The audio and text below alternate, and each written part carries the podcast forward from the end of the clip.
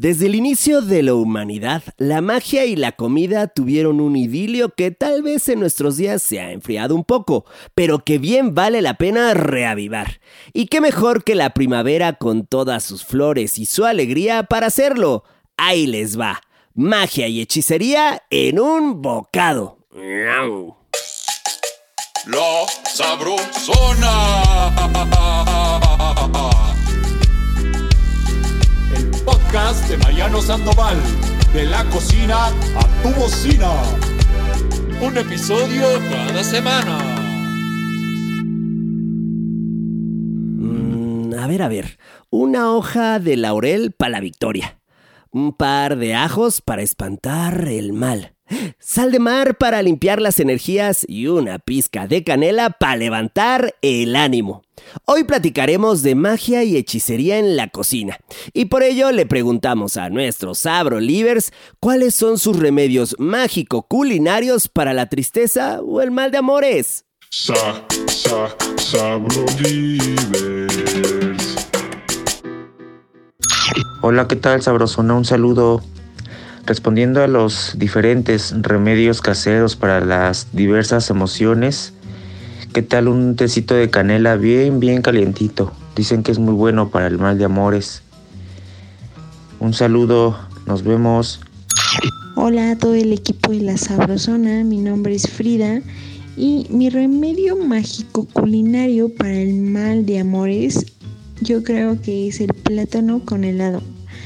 Es una delicia para esos momentos de tragedia emocional, tal y como lo podemos ver en la película del diario de Bridget Jones, que es una de mis películas favoritas. Y pues la, la finalidad de ingerir un alimento dulce es sanar el cuerpo y el alma y guiarnos por nuestra intuición de qué es lo que queremos en ese momento. Un saludo, gracias. Hola, mi nombre es Cecilia y mi remedio para pasar el mal de amores es prepararme una crema de ya sea de espinacas o de zanahoria, súper calientita, acompañándola de, de unos, unos pequeños círculos de galleta. Y ya cuando la como y la preparo, se me olvida aquellos malos, malos recuerdos. Y esa es mi receta para el mal de amores. Un saludo a la sabrosona. Hola, un saludo a la sabrosona. Mi nombre es Miguel.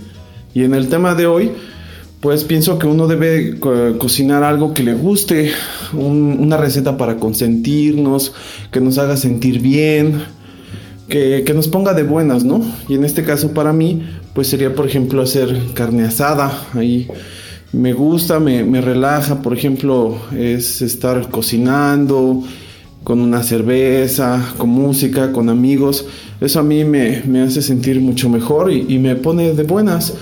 Entonces creo que, que eso sería en mi caso la receta ideal, ¿no? Para, para un, cuando uno está triste o tiene mal de amores. Entrando a la sabrosona, dedicamos este episodio a la magia y a la alquimia en la cocina, donde rituales, símbolos y pócimas han rodeado la hoguera desde tiempos de los picapiedra hasta el de nuestras abuelas, quienes todavía a la par de recurrir a un médico sanaban nuestras dolencias, ya fueran físicas o emocionales con caldos y tecitos.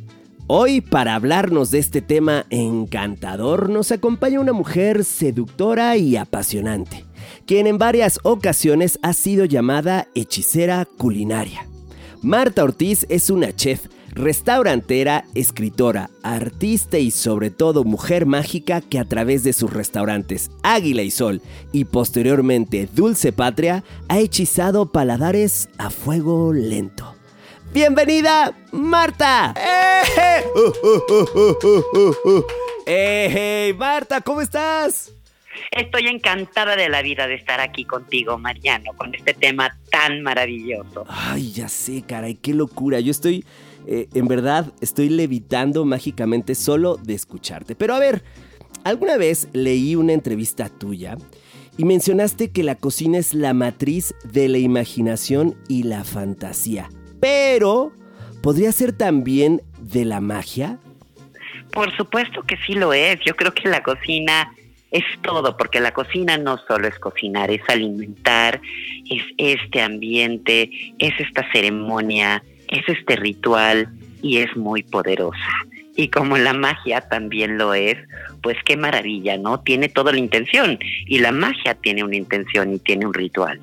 Eso. Eh, eh, la Sabrosona oficialmente está contigo. Apoya este movimiento que señalas. Y para entrarle al tema de las hechiceras, brujas y algunas pociones mágicas, ¿cómo llamaste una rifadísima cena que llevaste a cabo, me parece que en el 2014, en el Hotel Matilda?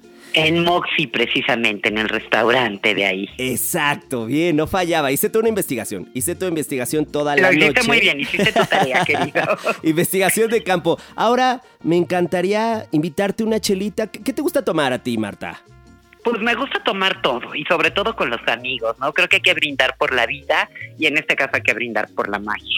Ah, muy bien. lo que bueno, tú me invites, mi eh, pues, querido Mariano. Mira, eh, una chela porque estamos eh, ya en estos tiempos de primavera. Así es que eh, voy a abrir la tuya. Ahí Claro. está, Ya la tienes en la mano. Qué maravilla, qué delicia. Muchas gracias, Mariano. Ahora abro la mía. Ah, Ay, hijo, esta se salió. Es que ya las traen bien zarandeadotas. Ya las sabes, bien, bien zarandeadas. Por eso se me salió todo. Pero eh, es momento de brindar. Y de además Así de es. brindar, te voy a compartir un dato que encontré en la revista del Museo Smithsoniano. Así es, la cerveza era un asunto de mujeres hasta que las acusaron de brujería. Y ahí les va el chisme, Sabrolivers y Marta. Eh, que esto, este chisme en particular, me lo domino sabroso. Y es que desde la antigüedad, en Egipto, Grecia y hasta con los vikingos, y llegado más o menos el 1500, las mujeres eran las encargadas de elaborar la cerveza tanto para las ceremonias religiosas como para el hogar. Sí, claro, porque se sabía que era una bebida de un alto contenido energético. De ahí Claro. surge la figura de las brujas que conocemos hasta el día de hoy. A, a ver, a ver, vamos a, a remontarnos a esa figura. Con sombrerotes picudos, que en aquel entonces se usaban en las ferias para poderse destacar. También con calderos donde cocinaban que la malta y su cebada. Los gatos esos gatos que tanto tenemos en la cabeza en el imaginario colectivo también son, ver- son verdad, pues espantaban a los ratones en los sitios donde almacenaban los granos. Y Por las supuesto. escobas, sí, Marta, así es, y las escobas que utilizaban para mantener limpio aquellos sitios de trabajo. Nada de medio de transporte, eso ya fue pura Ah, payasada. no, bueno, eso ya lo usamos después, ahora, ¿no? Eso fue pura Ahora las- payasada. sí, eso fue, sí, claro, pero están divertidas, ¿no? Nos encantaría Exacto. tener. Imagínate en lugar de bicis escobas en No, la Ciudad de bueno. Eh, Bueno, eh, ya no, ya no contaminaríamos, mi querido Mariano. Nada, sería una locura. Bueno, me, me encantó esta fantasía. Y eso me llevó a pensar cómo, no solo en esa ocasión, sino en tantas otras, Marta, el poder de las mujeres como magas, sacerdotisas, alquimistas o hechiceras les ha sido arrebatado. De hecho, recuerdo, recuerdo que alguna vez se hizo todo un escándalo porque usaste toloache en un menú. Y Así casi, es. casi te ponen hasta la letra escarlata. A ver, Ay, cuenta. bueno, me la pusieron, querido, como ¡No! tantas veces en la vida. me la pusieron como tantas veces en la vida. A ver, cuéntanos todo, yo por hice favor. toda una investigación así como tú le hiciste y finalmente el toloache que dicen que enamora o es la propiedad es que el otro se enamore y me pareció muy interesante es una opiácea es de la familia del opio me fui al Instituto Nacional de Nutrición con los investigadores a preguntarles todo esto y a mí lo que me pareció muy interesante es que lo que te hace es que te adormece, te lleva por ciertos sitios, te provoca placer. Pero decía, ¿qué acaso el amor es vivir adormecido? Esa era mi pregunta, ¿no? Una Pero- gran pregunta. Una gran pregunta. Pero me explicaban que había toloache del bueno y del malo, que distinguías por el tipo de hojas, que unas eran más picudas, las del malo, y un poquito, digamos, cortaban tantito, y la del bueno, como lo llamaban en el mercado Sonora, pues eran unas hojas mucho más amables y suaves. Entonces, pues yo pensé, dije, voy a usar toloache del bueno y lo voy a usar a dosis muy pequeñas. Y se lo puse todo a un menú que me encantó, que hacía el 14 de febrero o que trato de hacer para todo el mes de febrero, no solo el 14, sobre lo que es el amor, la erótica comestible, la magia, el sentirse enamorado, las grandes parejas del mundo, que eso cuando las pones a estudiar dices, qué portentosas, ¿me entiendes? Y qué maravilla que hayan estado juntas y hayan producido lo que produjeron. Pero sí, se volvió todo un escándalo, hasta lo filmaron, me divertí, hice ahí todas las infusiones y le puse a todo toloache, desde el agua hasta los dulces de despedida. ¿Y qué pasó? Pues todo el mundo se enamoró de Águila y Sol en ese momento. O sea, continuaron con este romance con aquel restaurante, mi querido Mariano. Ok, a ver, entiendo todo perfecto, pero cuéntanos la escena final. O sea, eso se convirtió, Águila y Sol se convirtió en una especie de como agua para chocolate cuando empieza este pachangón, por no decir orgía. ¿E, ¿Eso sucedió en tu restaurante al final de la cena? Por favor, cuenta. Ah, bueno, pues todo mundo vivía encantados, todos nos enamoramos de todos en el mejor de los sentidos, es que se volvieron orgía, vamos a ser muy correctos, pero todos teníamos este sentimiento amoroso hacia el espacio, hacia la comida, y la verdad fue muy divertido. Hay quien no le pasó nada, porque yo creo que la magia también es un acto de fe. Bien. ¿En qué sentido? En la intención. A ver, hasta cuando vas con una bruja, una limpia, ¿no? Sí. Te puedes ir a cualquier lugar aquí en, en la Ciudad de México o en el país, ¿no? Donde hay brujas, chamanas, hechiceras, curanderas, ¿no? Y siempre te dicen, piense con fe. ¿Por qué? Porque yo creo que en la medida en que tú tienes fe, tienes poder de que eso te va a ayudar. Y eso es lo que es la magia, esa relación entre esa hierba tú y ese espacio, eso es la fe y la intención. Totalmente. Lo que quieres decir es que si tenemos un comensal sin la menor intención de dejarse llevar, poco podemos hacer. Claro, y yo creo que la gente tiene que estar abierta a la experiencia del amor, a la experiencia del sabor, a que este a que la red de brujas le cocinen, ¿me entiendes? A sentir devoción por ciertos sabores. Finalmente el acto de comer es de una sensualidad brutal, lo que nos llevamos a la boca.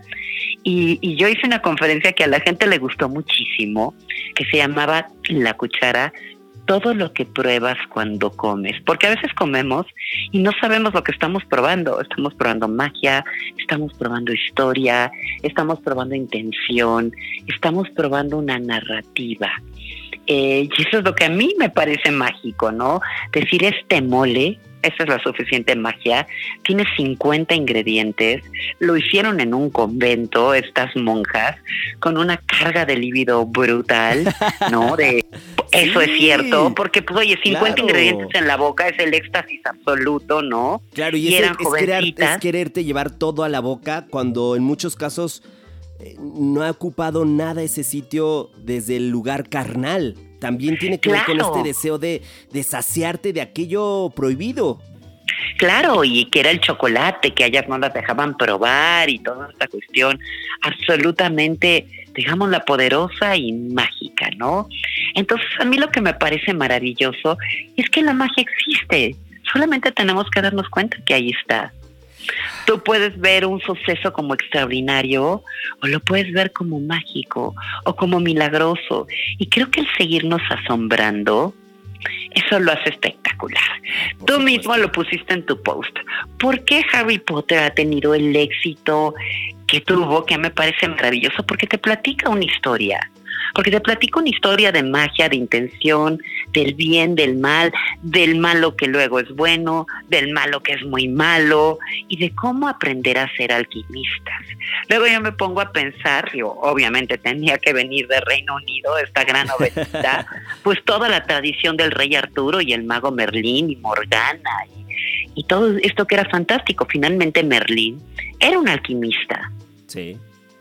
Y a mí me encanta la figura de Merlín. Y como al final Morgana, hay una película muy vieja que le recomiendo a todos a todos los que nos están escuchando que se llama Excalibur, que es espectacular, que es la historia del rey Arturo, me doy a entender, y Lancelot y la traición y el amor, pero la figura de Merlín es maravillosa porque te plantean hasta un Merlín muy inteligente, pero de repente medio torpe. ¿Cómo enseña Morgana? Como todos los grandes magos, ¿no? Que viven en otro sitio. ¿Cómo le enseña Morgana? Y cómo Morgana al final lo hechiza. Y, y, lo de, para, para matarlo lo empieza a atrapar con todas estas palabras, porque ahí también viene algo que me parece que es poderosísimo, que es la voz, que es la palabra. Es que la palabra también viene de la boca y la llevamos a otras bocas. Así es. Entonces, adaba cadabra, como dicen en Harry Potter, no abra cadabra, ¿no? Es la, es, es, la manera poderosa de decirlo, que ellos no lo decían porque era como llamar la fuerza oscura. Esta mujer lo hace al final, pero lo que le regala Merlín es, Merlín claro que desaparece del mundo, digamos, material, pero se vuelve espíritu, entonces no lo mata, lo hace mucho más poderoso, ¿no? Claro. Entonces, esa, esa es lo que es el poder de la magia, es la palabra de saber enamorar, es el usar los ingredientes con una intención, es decir, soy cocinera, pero todos y todas que nos escuchan pueden ser magos y hechiceras. Exacto. La magia es incluyente. A ver, em, y es que desde el inicio de la humanidad, alimentarse es y ha sido un acto sagrado. Un privilegio que se ha ido diluyendo con la intervención de un sistema que nos ha llevado a comer rapidito o bien pegadotes a una pantalla. Entonces, la cocina, digamos, dejó de contemplarse como ese lugar sacro, ese centro de poder, fuente de placer y también, por supuesto, de bienestar. ¿Cómo le hacemos, Marta, ¿Cómo le hacemos para devolverle la magia a la cocina? Para recuperar rituales, simbología y hasta la fantasía en nuestras mesas. ¿Cómo le hacemos? yo creo que yo creo que hay una parte muy sencilla que lo platicábamos es la intención y, y, hasta en esta época de pandemia yo lo decía no es lo mismo sentarte comer parado comer rápido a poner tu mesa poner unas flores que te seduzcan no empezar a preparar como yo digo mi agua de Jamaica pero ponerle rosas y hacer humeante la canela y eso también es un aroma y es un incienso y poner toda esta intención de amor, me doy a entender, y de ritual. De ritual, de solemnidades, estás hablando de solemnidades. Claro, y de cosas profundas y decir, esto me lo llevo a mi espíritu, no solo a mi estómago. Y compartirlo, esa es la otra magia tener este poder de decir, yo comparto lo que yo cocino y con esto comparto lo que yo soy y con esto comparto mi palabra y con esto comparto la magia del amor, que esa es la magia más importante de todas. Eh, Marta, a ver, es que sin duda después de escucharte cada palabra, tú eres la persona, la única persona indicada en este planeta para la siguiente pregunta. Hay platillos que nos pueden hacer sentir que estamos en una especie de trance mágico y espiritual. ¿Has tenido una experiencia así? Sí, yo la verdad sí he probado y como y como yo siempre le he dicho, como decía Oscar Wilde, hay libros bien escritos y libros mal escritos. Creo que lo mismo pasa con los platillos, ¿no?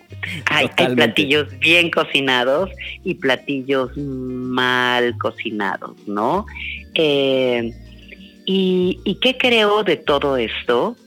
Eh, finalmente, hay, hay, hay estos como sabores que nos pueden llegar a fascinar o encantar y nos llevan a lugares pues inimaginados.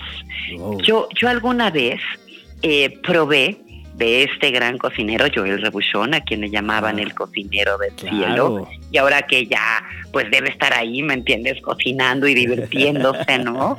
De nube a nube, este, de estrella a estrella, en el cosmos o en el universo paralelo. Con algodones, algodones de azúcar del Parque Algodones de azúcar en este mundo ideal, que es la dulcería mexicana, pero independientemente de eso, eh, yo me acuerdo que tenía un helado de albahaca que te lo servían en una quenel perfecta, sencilla, no tenía más. Cuando yo probé ese helado, yo me convertí en albahaca. Y yo decía, claro, pues por, por, eso también hay albahaca en las limpias. Y lo que era maravilloso es que el sabor te transportaba a, a, a lo que es la albahaca, que es basilic, que viene de basílica y que era precisamente eh, esta parte real, ¿me entiendes?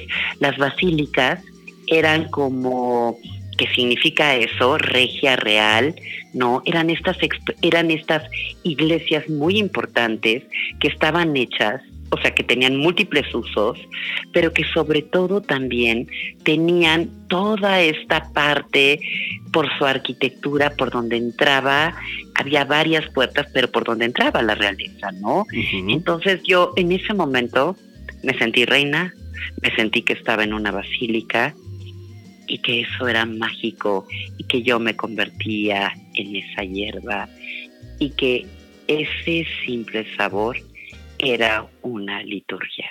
Wow, presencia, caray. el rito, no, no, nos, nos la sentir justo ahí, pero ahora platícanos más de estos viajes. Eh, ¿Qué combinaciones de sabores encuentran? ¿Son más salados? ¿Son más dulces?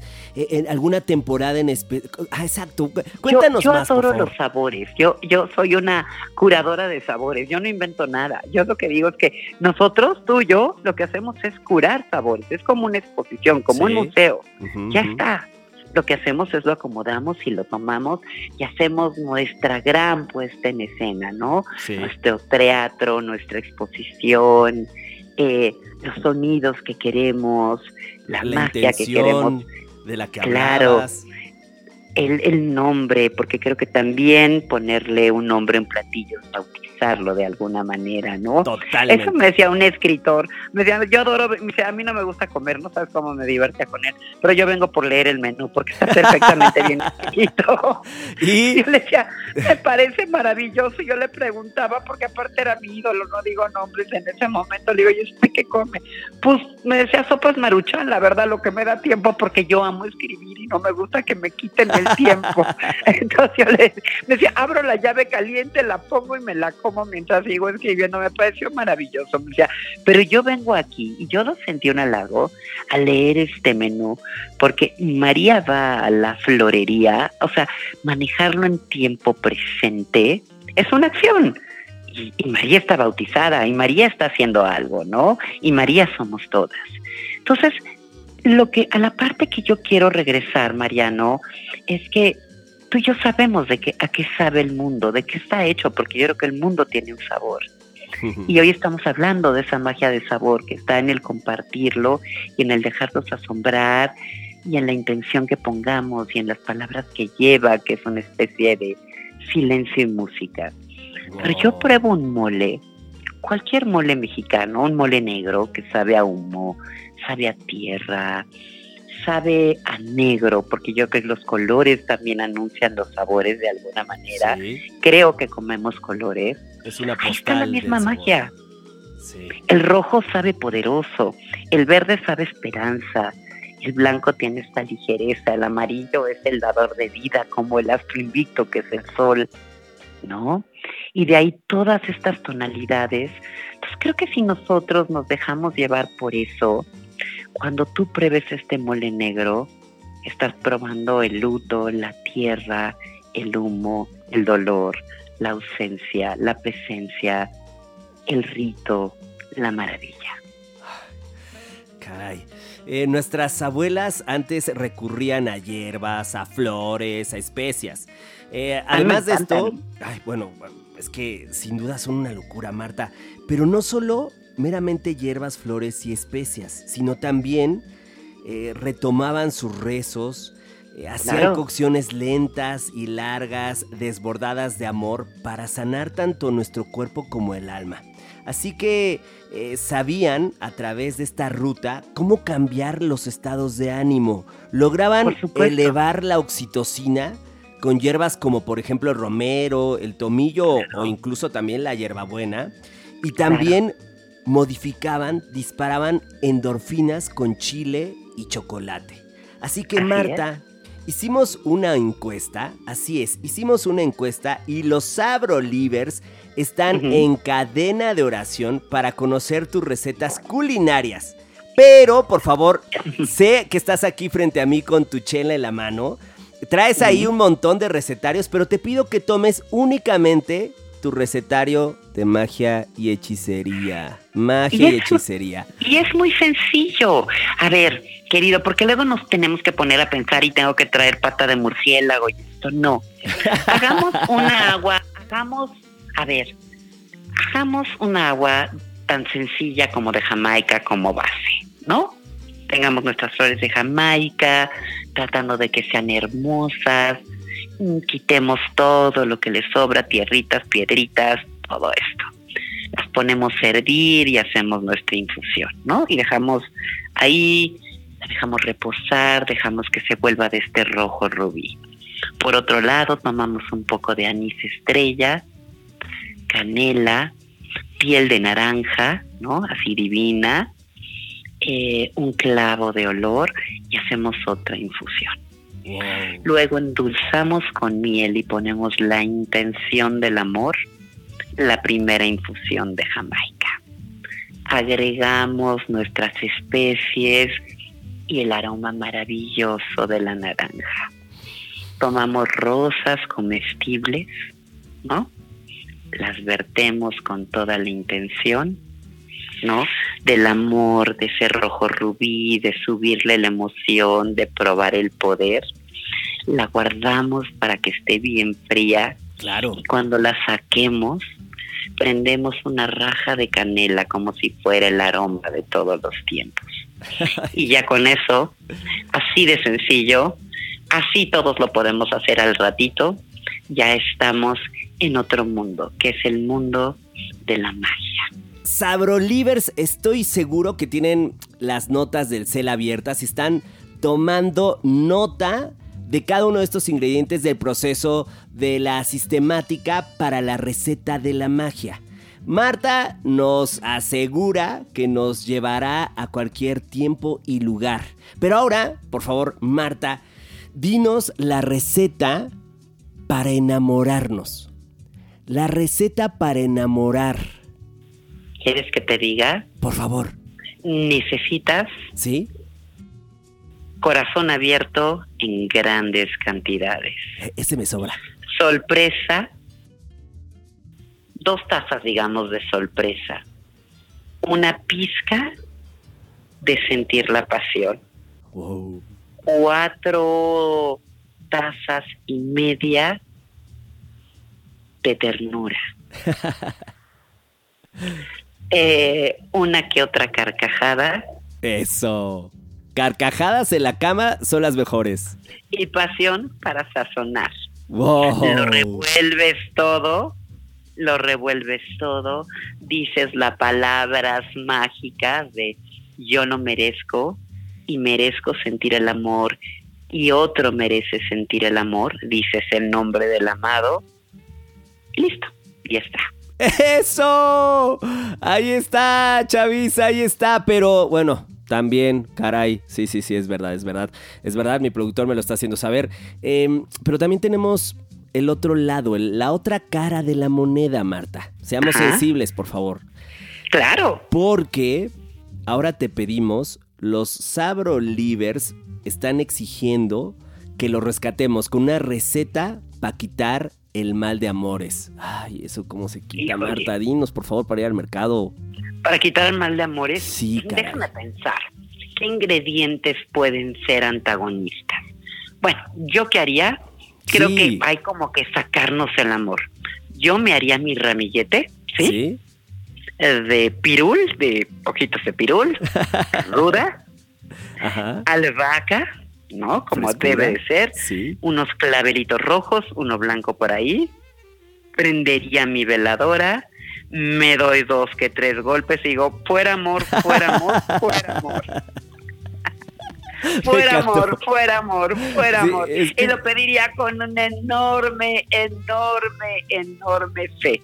Y te juro que se va. Un tecito caliente. Pero un no, ya con, ya con que te des dos, tres golpes se te olvida. Y un tecito caliente, lloras un ratito en la noche, ¿no? De y le sigues llorando toda la semana y ya. Después, let's move on con lo que viene, por Sí, lo que es next. la que es la verdadera magia es la vida y hay que vivir enamorado. Fundamental, fundamental, requisito legal de la vida. Pero, a ver, eh, teniéndote a ti tan cerquita y con toda esta experiencia y esta mente tan amplia, podríamos decir que a lo largo de tu carrera de hechizos, de magia, el mayor punto sería ese toloache en un menú. Eh, estamos hablando de hace 15 años, querido, ¿me entiendes? Sí. Entonces, pues fue muy divertido, fue muy atrevido, eh, creo que fue muy poderoso y me sentí como brujita buena. Ay, me encanta. Me encanta, bueno, dije, a ver si no me quema, ¿no? Digo, la historia de Águila y Sol sí me quemaron, digo, esa no la estamos platicando hoy, digo, Sí. como brujita pues sí, sí me pusieron en la hoguera y, y como leña verde, ¿me entiendes? Algunos, por algunos, lo- porque muchos otros te aplaudieron y en vivo. Pero, a ver, es que si tú me lo permites, Marta, si tú me lo permites, eh, Claro. tomando tus palabras de esta bruja blanca, que a mí me encanta, me parece que es, eh, es una figura tan especial, tan única y tan tuya.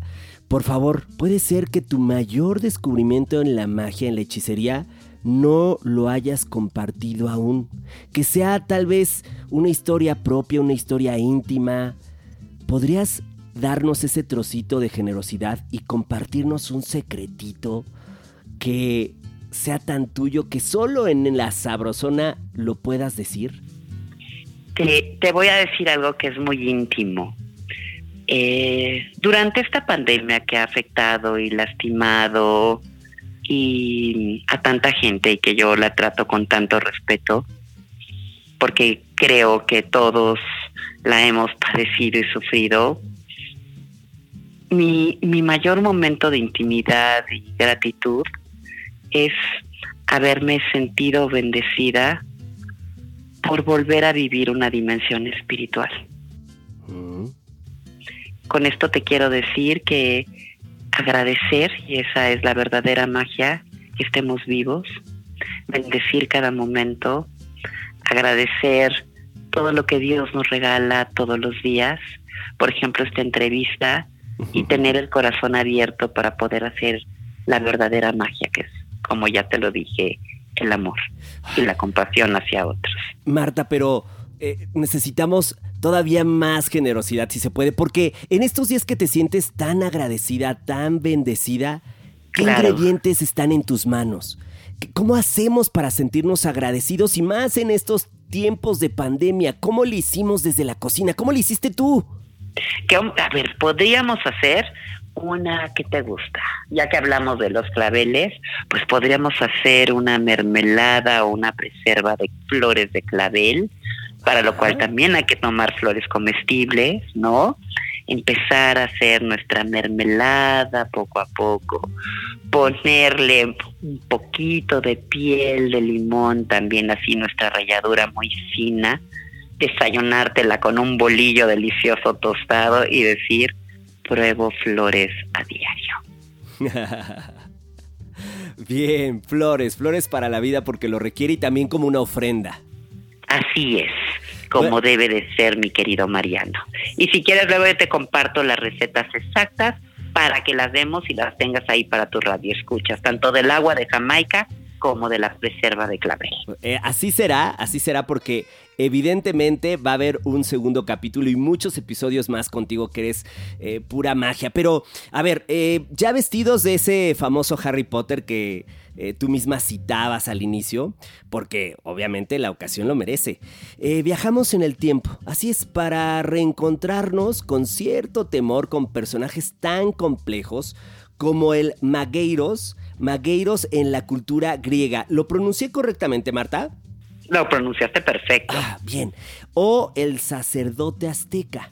En ambos Claro. casos eran los encargados de realizar sacrificios humanos y de ofrendar esa carne humana como alimento de los dioses. Eh, ya Así posteriormente se preparaban banquetes con algunas piezas previamente seleccionadas. De hecho, Sabro Livers y Marta, bueno, Marta, esto, eh, esto digamos que me lo enseñó. El pozole nace como un platillo ritual elaborado con maíz cacahuacintle. ¡Que viva el maíz cacahuacintle! ¡Que viva! Eso, lo amamos. Y un trozo, ahí está casual, un trozo de muslo de prisionero, del cual solo Moctezuma podía comer. Obviamente el mero mero solo le entraba aquello. Pero... El mero mero petatero, así es. Exactamente. Pero afortunadamente para la humanidad, aún encontramos en nuestros días el otro extremo, en el que pueblos originarios en México le piden permiso a las plantas y a los animales para comerlos, o realizan ofrendas para agradecer los alimentos o para honrar la vida de los animales de los que se alimentan. Y eso, eso Marta nos dice mucho. Entendemos la complejidad de nuestro vínculo con la magia y la comida. Así es. Y, y bueno, habrá que decir, habrá que decir algunas cosas importantes de lo mismo que tú señalas, lo del pozole, todo, no hay el dato científico, pero pensémoslo así, o como bien dices tú, ¿no? Sacerdote, ritos, eh, el emperador comiendo lo prohibido y lo que daba poder, porque supongo que tenía que ver con eso. Eh, me encanta que no solo pasa y pasa con los budistas, que no solo agradecen al animal que se van a comer, analizan todas las causas y eso es lo que agradecen. El buen clima, la tierra fértil, la planta que creció, que alimentó ese animal, la vida del animal que no cayó en manos de otros depredadores, me doy a entender. Claro. Y, y es todo el agradecimiento y que eso lo hace muy bonito para que llegue a nuestras mesas. Y yo creo que sí vale la pena agradecer a diario todo lo que nos llevamos a la boca. Y en cuanto a las cocinas mexicanas, hablando en plural, como ese concepto de que no hay una cocina, sino que cada una de ellas es la suma de muchas otras, ¿cuál es para ti la que más cercanía tiene a la magia y por qué? Yo creo que todas, yo respeto todas, creo que a veces no las conocemos bien, ¿no? Sabemos que está muy en boga la cocina oaxaqueña, pero yo veo la poblana y la veo poderosa, y a mí, por ejemplo, me encanta la cocina de Michoacán, he de decir. Yo veo el Día de Muertos en Michoacán, rito más grande no puede haber. Imagínate traer de regreso a la vida a tus amados Ah. a través de los platillos, el cempasúchil y el copal, esa noche a regresar contigo. No, bueno, es que es solo, solo a través de cocinas tan grandes podemos hacerlo. Solo a través de la que- intención del amor, ¿no? Así es, y yo creo que en ese sentido, Pátzcuaro, Michoacán, Día de Muertos, es brutal, es una belleza. Bueno, pues si citaste algunas, ¿eh? Aunque no querías, sí te quedaste con algunas porque también es, es natural, es natural tener más cercanía con unas respecto de otras. Así es, así es. A mí, a mí me encanta Michoacán, me parece muy hermoso. Adoro a las cocineras tradicionales de Michoacán con las cuales he tenido una bonita relación. Y dejémosle de llamar cocineras, llamémosle hechiceras. Y cuando he tenido el honor de acompañarlas a un día de muertos, me parece la cosa más hermosa que jamás haya vivido.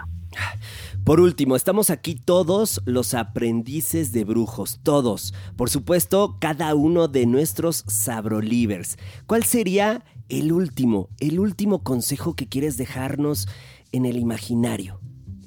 Que se compren su capa. ¡Eso! Que se ¡Eso! compren su capa. No hay héroe o mago que no tenga capa. Claro, a comprarse la capa porque es hora de volar. Querida. Marta, eres magia a cada palabra. Con tu participación daremos por inaugurada oficialmente la primavera 2021. Una estación Muchas sin gracias. duda desbordada de encanto que traerá consigo muchas flores, frutas y hierbas para cocinar pócimas con anhelos, tan ciertos que casi podemos tocarlos y otros tan secretos que casi ni siquiera nosotros mismos, sus autores, logramos escuchar. Eso sí, Sabro Livers, todos esos hechizos darán calor y color a nuestras vidas. Así es. Me va a encantar. Y yo te agradezco infinitamente este pues todo, todo, todo lo que me has dado. La amistad es una magia profunda. Y bueno, continúa con los hechizos, mi querido María. hey, Marta, eh, me, estaba acordando muchísimo. Preparo siempre a una cuadra de Podbox eh, los, los capítulos, les doy una última leída. Y tenía esa imagen tuya. Eh, la primera vez que te escuché, llegó esta imagen única a un, a un escenario, a una rueda de prensa.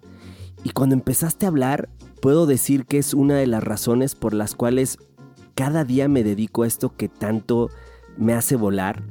Hablaste sobre el sabor de las palabras y te llevaré siempre conmigo. Para mí eres inspiración día con día y que el día de hoy, o sea, imagínate, yo creo que unos, algunos años después, yo creo que unos 10, 11 años después, tengo el gusto de tenerte tan cerquita y de encontrarte a la distancia y a la cercanía de Instagram. En verdad, me siento privilegiado.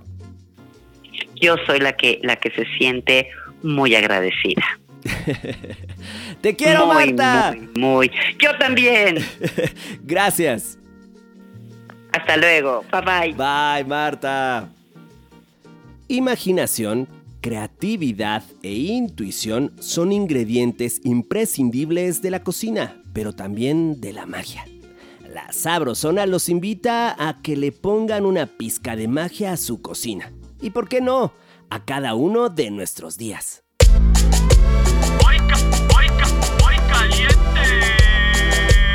La Sabrosona presenta magia garantizada desde chavitos, helado de chocolate y nuez.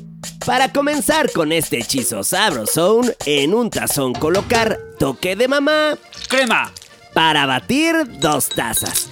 Y batimos hasta duplicar su volumen. En otro tazón, añadir el clásico de los postres, chocolate. Líquido, una taza. Y agregamos la crema anterior ya batidita. Eso sí, lo hacemos poco a poco hasta que quede perfectamente integrada. Pero a nosotros nadie nos engaña. Aquí hace falta algo. ¿Fuegos artificiales? ¡Nuez! Media taza troceadita. Y una lluvia de... ¡Chispas! De chocolate, una taza. Y unas buenas meneadas, como diría la abuela, hasta incorporar perfectamente toda esta pócima chocolatosa directito a un refractario. Tapamos con plástico adherente y llevamos a un invierno intenso en el congelador. Sí, hasta endurecer. No hay prisa, déjelo toda una noche en el congelador, así aseguraremos una textura perfecta. Si así lo desean, acompáñelo con galletas, las del mayor poder mágico que conozcan. Ya te, te vas, la caminera. Nuestro trago coqueto de hoy es ciertamente chenchachonale. Mezclaremos un poco de pomodoro con peperoncino, queso mozzarella y presto. Puede ser que haya sonado entre cubano, yucateco o argentino. Aunque ninguno de esos bellos destinos era mi intención, no se pueden perder el siguiente episodio que trata sobre los brillos, banderas y postales de una cocina que a todos nos encanta, la italiana, para darle voz su mejor representante, el embajador de Italia en México, Luigi de Chiara. Y esto fue la sabrosona. De la cocina a tu bocina.